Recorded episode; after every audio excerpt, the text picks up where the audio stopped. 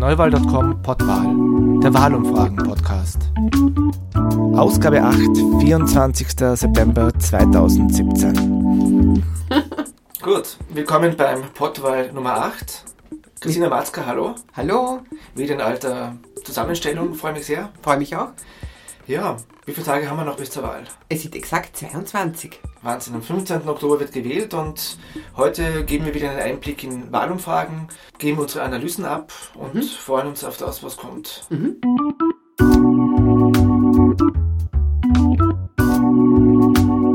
Auf die letzten spannenden drei Wochen des Wahlkampfs, wo sich vielleicht mehr tun wird. Wo sich vielleicht mehr tun wird, das hat sich bis jetzt getan. Also, wir haben uns getroffen, ich glaube, das letzte Mal vor den Sommerferien. Ja.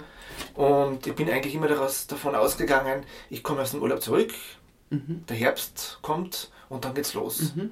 Dann werden sich die Umfragen ändern und mhm. dann kommt die Emotion in der Bevölkerung auf und der Wahlkampf ist wirklich auf Hochtouren. Ist es so?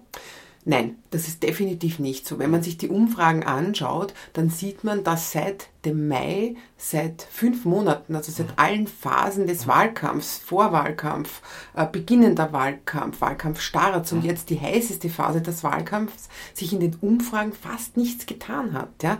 Also wir haben nach wie vor eine ÖVP, die klar voran liegt mit zwischen 33 und 34 Prozent stabil, wie gesagt, seit Mai.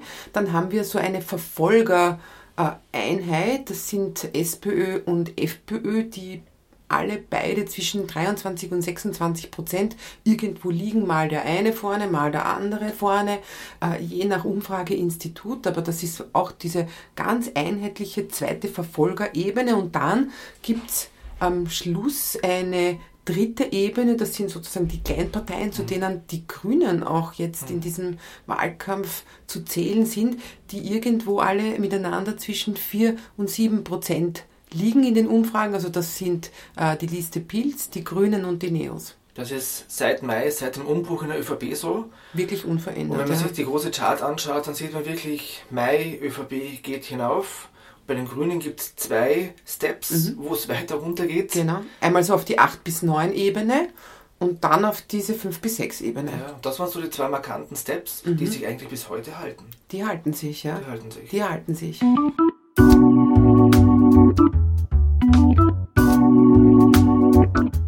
Es stellen sich halt die Fragen. Ja, wir haben uns da auf dem Zettel notiert, zu denen wir jetzt diskutieren möchten. Ja. Warum kurz, ist das auch so? Warum ist das so, ja?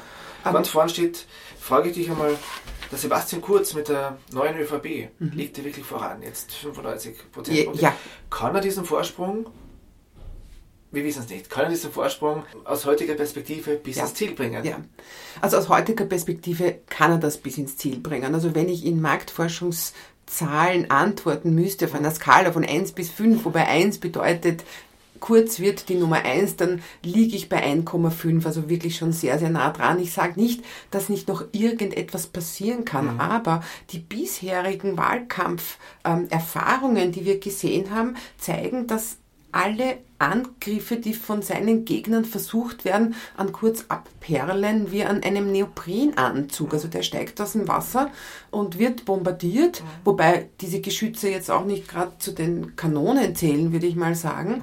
Und das perlt dann ihm ab. Also Kurz hat es irgendwie geschafft, sich da unter eine Glaskuppel zu setzen, die ihm da einen, ein, eine, ein, ein Immunsystem verabreicht hat, das nicht angreifbar ist. Also ich wüsste jetzt auch nicht, was passieren müsste, dass Kurz wirklich ähm, hier nochmal in Gefahr gerät, diesen ersten Platz zu äh, verlieren. Was man noch dazu sagen muss, ist die Parteien, warum ist dieses Bild so stabil? Ja?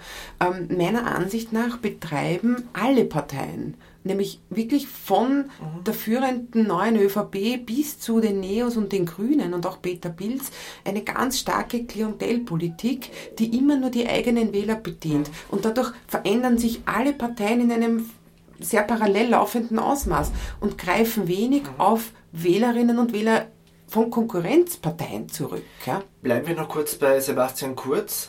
Also das Hauptelement in dem ganzen Wahlkampf ist es, wie du gesagt hast, es prallt alles ab. Ja, ja? ja. Und er verhindert eigentlich, wenn ich das Ganze beobachte, einen emotionalen Wahlkampf. Ja? ja. Also die Attacken, die kommen von, ja. die versuchten Attacken von FPÖ. Er steckt nicht ein. Nein, er macht nicht mit, er spielt nicht mit mhm. und mhm. es scheint so, dass mhm. deswegen auch der Wahlkampf bei den mhm. Mitbewerbern nicht wirklich auf Touren kommt. Mhm. mhm. Das heißt, würde er mitspielen, dann werden die Zeitungen voll mit, ah, er hat das gesagt, er, und dann würde sich diese Spirale ja. immer aufbauen, ja. ja.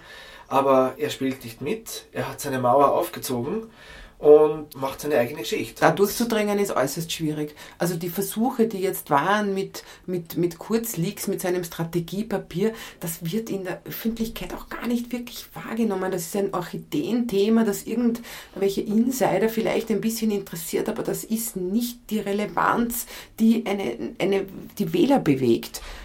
Und auf die steigt Kurz nicht ein. Mhm. Hans Rauscher hat geschrieben im Standard eben zu dieser Faltergeschichte. Mhm kurz zitiert, ähm, es zeigt, wie strategisch gut durchdacht der Wahlkampf mhm. von der mhm. ÖVP ist mhm. und wie wenig auf der anderen Seite von der SPÖ. Ja, ja, ja. Das, das ist definitiv das, Problem. Mhm. Ja, das ist mhm. das Gleiche, was mir gedacht habe. Ja. Mhm. Nutzt vielleicht ihm etwas. Ja. Ganz sicher, ganz sicher sogar. Sebastian Kurz, wie schaut es da aus im, im Social Media Bereich, im digitalen Bereich? Mhm. Er liefert sicher da auch immer so ein Head-to-Head-Duell, mhm. was die Facebook-Fans betrifft. Mhm, absolut. Also, ja, ja. Sebastian Kurz und HC Strache liegen fast schon bei 700.000 Page-Fans. Also das ist wirklich eine hohe Zahl. Strache hat sich aber jetzt wieder ein bisschen absetzen können. Also zu Beginn des Wahlkampfs hat Kurz ja so stark zugelegt, dass ich gedacht habe, er könnte Strache sogar einholen per Ende des Wahlkampfs. Aber im Moment schaut es nicht so aus. Also Strache hat dann nachgelegt, aber auch also da sieht man auch, dass die SPÖ stark zurückliegt. Ja. Also die haben ich, etwas über 200.000 Page-Fans, hat Christian Kern. Das mhm. heißt nur einen kleinen Teil mhm. von dem, die Strache und Kurz auf sich vereinen können. Ein Viertel fast. Ein Viertel, ein Viertel fast, ja. ja. Und auch die Posts, die Strache und auch Kurz absetzen, erreichen wesentlich mehr Re Reactions und, mhm. und werden auch häufiger geteilt als das, was, was, was Kern macht. Mhm. Also auch da äh, sieht man diesen wirklich gut durchdachten Wahlkampf von ja. Kurz. Strache war ja immer schon der Facebook-Hero, sage ich mal. Aber Kurz hat da die ÖVP in Gefilde hochgebracht, die unerreichbar gewesen wären. Unglaublich das vor einem halben Jahr vorherzusagen ja, sozusagen. Ja. Also getan. Ja. Und wenn man denkt, das hätte die SPÖ eigentlich auch machen können. Das heißt, investieren im digitalen Bereich mit einer klaren Strategie, um dann im Facebook-Bereich, nicht im Bereich auch das, naschen, Auch ja. das, ja. ja. Also ich glaube, du hast jetzt mit dem Schlagwort klare Strategie genau mhm. die Problematik auf den Punkt gebracht, äh, mit der die SPÖ zu kämpfen hat, auch angesichts all ihrer äh, Probleme, die es da im Wahlkampfteam gegeben hat. Das darf man ja auch alles nicht vergessen. Was da klar fehlt, ist eine wirklich durchgängige und absolut durchdachte Strategie.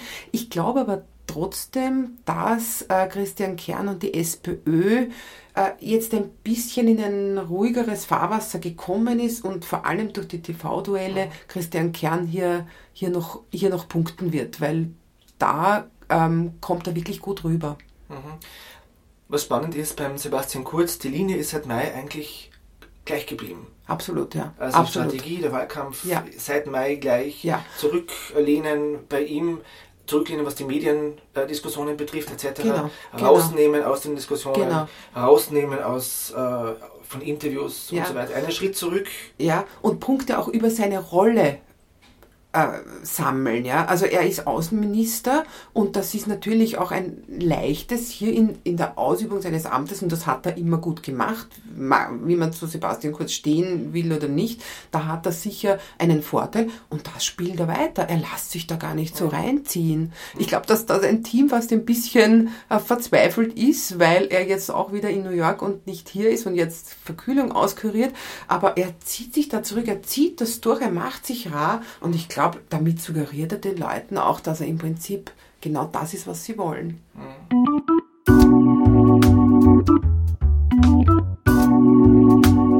Wenn wir schon bei Sebastian Kurz sind, dann vielleicht kurzer Rückblick von dieser Dreierkonfrontation. Mhm. Weil da hat man mhm. zum ersten Mal die mhm. drei mhm. großen mittleren Parteien mhm. gesehen. Mhm. Und ja, vielleicht so ein kurzer Einblick, wie hat es der Sebastian Kurz reagiert?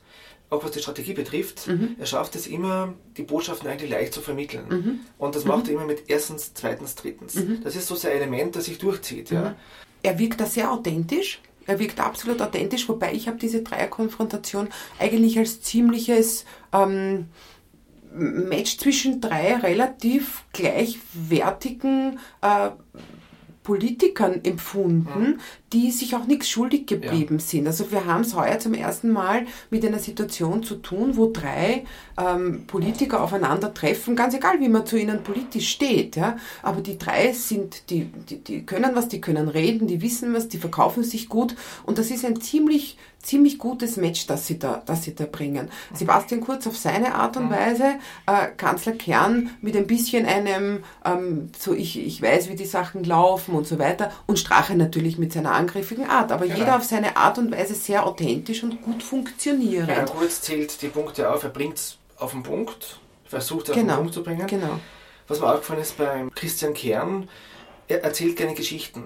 Ja, erzählt Geschichten, verpackt es mit Erfahrungen aus der Bevölkerung oder aus seiner Sicht. Das kommt immer gut an, muss man dazu sagen. Um dann irgendwann einmal zum Schluss zum Punkt zu kommen.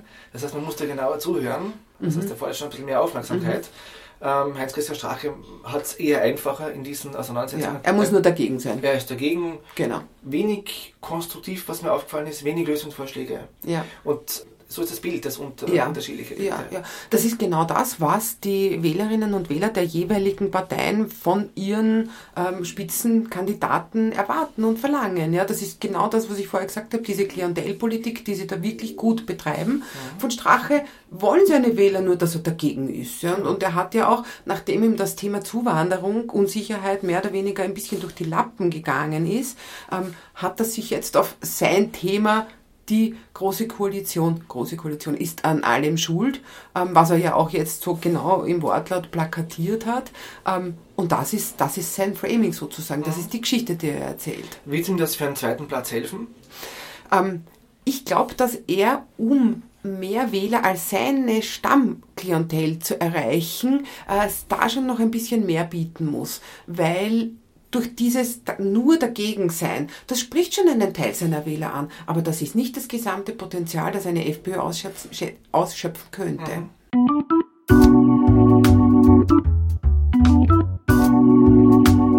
Da sind wir eben jetzt bei dieser großen Frage, wer wird, wer wird Zweiter? Ja, und da merkt man sich in den Umfragen, SPÖ und FPÖ. Ja. Momentan in der Research Affairs Umfrage liegen sie beide Kopf an Kopf, ja, 25, ist, 24 Prozent. Es ist, ja, es gibt keine Unterschiede. Also wie vorher gesagt, SPÖ und FPÖ sind derzeit in den Umfragen wirklich vollkommen auf, auf demselben Niveau einzuordnen. Also ich würde da niemanden voransehen.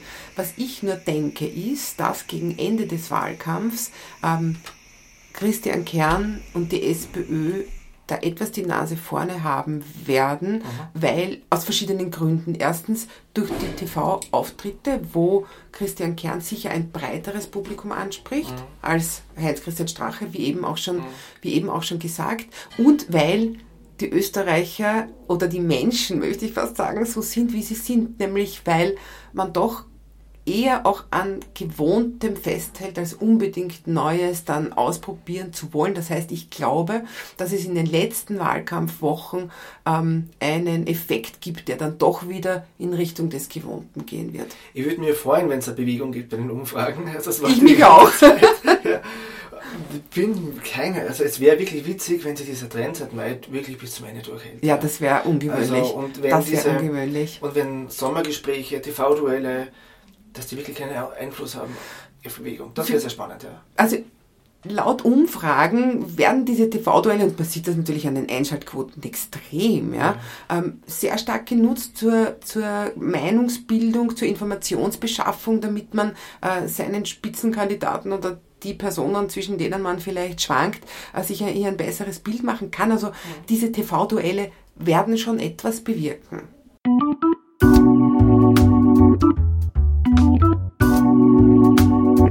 Wir haben uns jetzt schon öfter getroffen und eines deiner Lieblingsbegriffe ist immer volatiler Wählermarkt. Ja, ja. ja. Also glaubst du eher, dass sich die Wahlentscheidung zum Ende hin eher ja, festlegen wird? Ja, definitiv. Ja. Ähm, die Wahlentscheidung, und das haben wir in den letzten, seit ich ähm, Wahlforschung betreibe, seit 30 mhm. Jahren, zeigt sich das immer mehr, dass diese äh, Late Deciders immer mehr werden, dass man wirklich zwei Wochen vor der Wahl noch keine hundertprozentig sichere Entscheidung getroffen hat und dass man oft dann auch erst am Weg in das Wahllokal oder in der Wahlzelle selber drinnen seine Entscheidung letztendlich trifft, wo, wo man sein Kreuzerl macht. Also das wird immer stärker.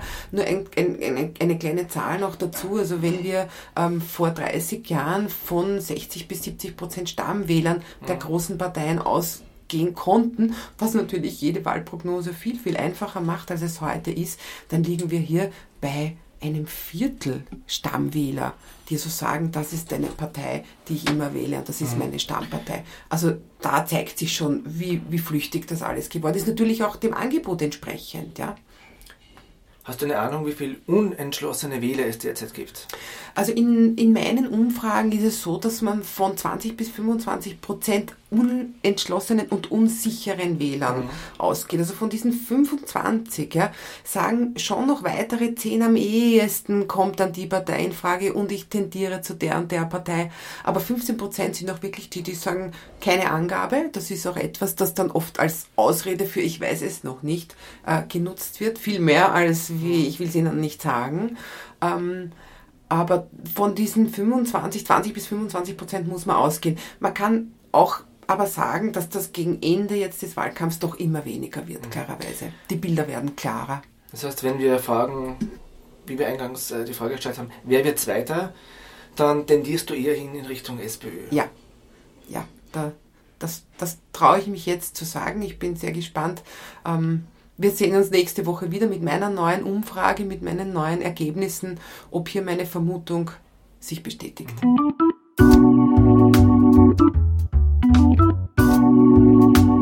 Du hast es ja so schön eingeteilt in drei Ebenen. Das heißt, Ebene 1, Sebastian Kurz, Correct. ÖVP, ja. die zweite Ebene 25 Prozent genau. äh, SPÖ und die mhm. FPÖ. Mhm. Und dann weiter hinten sind mhm. diese Kleinparteien und genau. Kleinparteien inklusive, inklusive Grüne. Inklusive Grüne.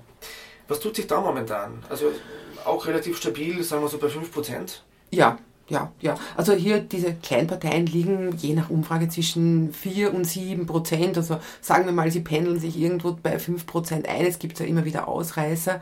Oder vielleicht gibt es auch einen leichten Aufwind für die Grünen momentan. Das zeigt die eine oder andere Umfrage. Aber grosso modo liegen die, diese Kleinparteien zwischen 5 und 6 Prozent nur. Ich glaube, dass sich da noch mehr abspielen wird. Der stabilste Faktor in dieser Kleinparteienriege, in dieser dritten Ebene sozusagen, sind meiner Ansicht nach die Neos, die einen guten, konstruktiven Wahlkampf machen. Die bringen wichtige Themen, die bringen auch Lösungen. Das ist etwas, was sie auch wirklich immer schaffen, was ihnen auch dann in den TV-Konfrontationen immer wieder bestätigt worden ist. Also ich glaube, Christian Kern hat das jetzt immer hervorgehoben. Sie bringen wenigstens auch Lösungen und Finanzierungsmöglichkeiten mhm. für verschiedene steuerliche Forderungen, was die anderen Parteien schuldig bleiben. Mhm. Aber ich glaube, sehr stabil sind hier die Neos. Neos haben auch den ja, Wahlkampf, den unaufgeregtesten Wahlkampf bis jetzt ja, eigentlich. Ja. ja. Und was spannend ist, was auffällt, ist dieses Zweigespann. Ja. ja. Also Irmgard Chris, Irmgard Chris mhm. Matthias Strolz. Mhm. Und aber letztens am Montag habe ich irgendwo ein Bild gesehen, Irmgard Chris geht durch die Grazer Innenstadt. Ja. Also wirklich so ein Trachtenanzug mit Joppal.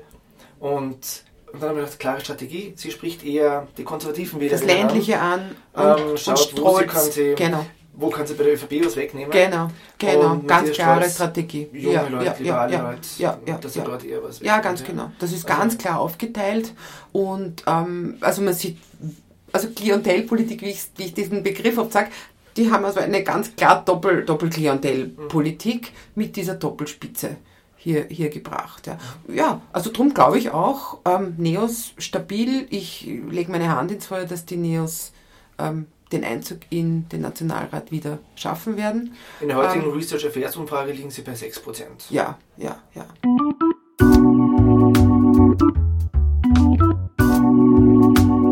Peter Pilz. Ähm, ja, das ist eine, ein anderes Thema. Ein Auf und jetzt ein Ab. Ich glaube, man kann hier von einem Ab ausgehen im Moment aus verschiedenen Gründen. Also das also erste war ja zuvor ist, eigentlich, ähm, wir waren auch, mhm. wir waren eigentlich zu Beginn gleicher Meinung, ah, er schafft das nicht. Genau. Ja, er wird überhaupt nicht kandidieren überhaupt. Genau. Ja. ja, genau, stimmt. Er wird nicht kandidieren. Dann hat er es doch geschafft, Überraschung. Ja. Dann hat er in den Umfragen immer mehr zugelegt. Zugelegt, auch wenn ich mich so im erweiterten ja. Bekanntenkreis umgehört habe. Ja, ja Bild eine Option. Durchaus wählbar. Durchaus mhm. wählbar. Mhm. Und dieser Trend ist jetzt auch wieder zurückgegangen. Mhm. Ja, aufgrund mhm. den, der Auftritte von Peter Pilz, äh, mhm. den Themen, mhm. dem Team. Dem Aber Team.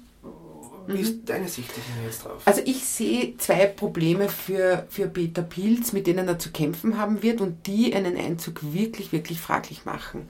Also ich traue mich hier weder das eine noch das andere zu sagen, würde aber eher fast zu ein, ein bisschen mehr Skepsis tendieren, ob er das denn schaffen wird, aus verschiedenen Gründen. Erstens, ähm, ist das Team ein bisschen untergetaucht, sage ich mal. Ja. Nach seinen Präsentationen des Teams samt den Themen und Programmen, die sie ja darstellen, Sebastian Bornmena oder äh, auch die Stephanie Cox, ähm, wo, wo, wo, sind die beiden jetzt? Und ich wage zu behaupten, ich beobachte die Wahlkämpfe relativ intensiv, aber vom Pilz habe ich von Pilz gehört und sonst wenig. Ja.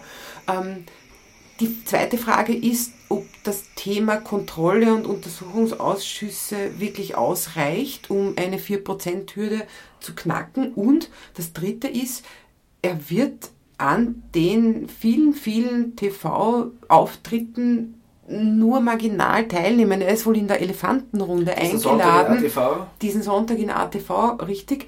Äh, aber im Vergleich dazu, dass alle anderen Spitzenkandidaten eine Plattform haben, zwischen, wir haben es uns kurz überlegt, ich glaube 15 bis 20 TV-Auftritte, äh, egal, also je nachdem, was man jetzt da dazu rechnet. Mhm. Ähm, und da ist halt einer oder, oder vielleicht noch einer dann irgendwo nicht, er war ja auch in der Runde der Kleinparteien schon dabei, ist dann schon sehr, sehr viel weniger. Und wir wissen, dass eine Präsenz, gerade zum Ende des Wahlkampfs, wo man einfach die Möglichkeit hat, seine Themen nochmal zu lancieren, ähm, einfach ganz, ganz wichtig ist. Und das fehlt ihm dann. Vielleicht zauberte er noch ein Korruptionsthema aus dem Hut. Ja, das wäre interessant. Damit würde er punkten. Damit würde er punkten und das wird den Wahlkampf wieder ein bisschen spannender machen. Ganz genau, das ja. wäre sein Joker eigentlich. Wer hat einen Joker? Stimmt. Die Grünen haben es jetzt zum Schluss aufgehalten. Mhm. Ja, so wie du gesagt hast, Klientelpolitik. Ja. Mhm. Mhm. Ist es und das? zwar, ja, es ist eine klare Klientelpolitik und zwar eine Stamm, Stamm, Stammklientelpolitik. Mhm. Ja. Und das erklärt auch, warum die Grünen mit Ulrike Lunacek hier bei 5 bis 6 Prozent liegen, weil es genau die Größenordnung ist, wie ich diesen Stamm einschätze. Ja. Äh, das weitere Potenzial, wenn man sich erinnert, Ulrike Lunacek hat 2014 im Europawahlkampf über 14 Prozent der Wählerinnen und Wähler ansprechen können mit diesem Thema. Und jetzt reduziert sich das auf 6 Prozent. Ich meine, von 12,4, die bei den Nationalratswahlen 2013 erreicht wurden. Ja? Und das zeigt eben, dass sie hier ganz, ganz an ihren Kern zurückgehen. Und ich frage mich, wo ist das Kernthema der Grünen? Wo ist das Umweltthema? Wo ist die, und generell, wo ist die Breite? Wo ist die Breite? Die Breite, mehr Wähler anzusprechen, die Eva Glawisch nicht geschafft hat, ja. mitzunehmen auf ja. den Weg. Ja. ja, definitiv. Es ist wieder so ein, ein, ein grüner, äh, äh, ich sag mal, der Trichter hat sich total mhm. auf, auf diese Stammwähler reduziert, die halt eingeschworene Grüne sind mhm. seit 30 Jahren. Mhm. Und da fehlen auch welche, weil die mit Pilz mitgewandert mhm. sind. Und da stehen wir momentan bei 5%. 5 bis 6 Prozent. Genau. Sehr wenig. Ja. Hätte niemand damit gerechnet, ja, eigentlich. Nein. Nein, also das ist wirklich die Überraschung des Wahlkampfs, aber man muss wirklich sagen, ähm, es sind halt so viele Dinge passiert, die, die den Grünen allen nicht gut getan haben. Also wenn ich halt da beginne mit der Problematik mit den jungen Grünen, ich glaube, das war im April, Mai, dann Rücktritt Eva Klawischniks, völlig verständlich, warum das passiert ist, aber das hat den Grünen alles andere als gut getan. Mhm. Dann natürlich die, die Geschichte mit Peter Pilz. Mhm und letztendlich dann auch noch die Sache mit den Asylberechtigten, die äh, abgestimmt haben. Also es waren einfach so viele, viele Probleme bei den Grünen, ähm, dass das auch eine wirklich, ähm, sage ich mal, seriös und, und, und, und, und gut agierende Ulrike Lunacek in den TV-Duellen nicht wirklich aufholen kann. Sie ist kompetent, sie weiß, was sie tut, sie tritt gut auf, aber es geht eben nicht wirklich darüber hinaus. Mhm. Da fehlt es an vielen Themen, da fehlt es auch am Kernthema Umwelt. Absolut. Wir sind jetzt die bundesweit kandidierenden Parteien, sage ich mal, fast durch. Mhm. Die kleinen Parteien nehmen wir diesmal raus. Die nehmen wir diesmal raus. Keine Chance. Nein. Also gilt Weise. Nein, nein, nein, nein. Weit weg Aber von einem Einzug. Nein. Nein. Ganz sicher nicht. Da sind wir uns einig. Da sind wir uns einig. Haben wir noch was? Ich glaube nicht. Das heißt, ähm, in der kommenden Woche machst du eine genau. Umfrage. Genau. Umfrage für News. Genau, Umfrage für News. Kommt nächsten Freitag im News heraus, also heute in einer Woche. Also Voreinblicke also, heute gibt es noch nicht? Nein, Voreinblicke heute gibt es noch nicht. Nein, ich schaue immer erst die komplette Stichprobe an, um mich selbst nicht zu beeinflussen. Sehr gut, dann sage ich danke. Wir freuen uns schon sehr auf nächste Woche. Ich mich auch. Auf die TV-Duelle sowieso, Elefanten ja. unten sowieso. Genau. Bis zum nächsten Mal, Dankeschön. Bis zum nächsten Mal, danke.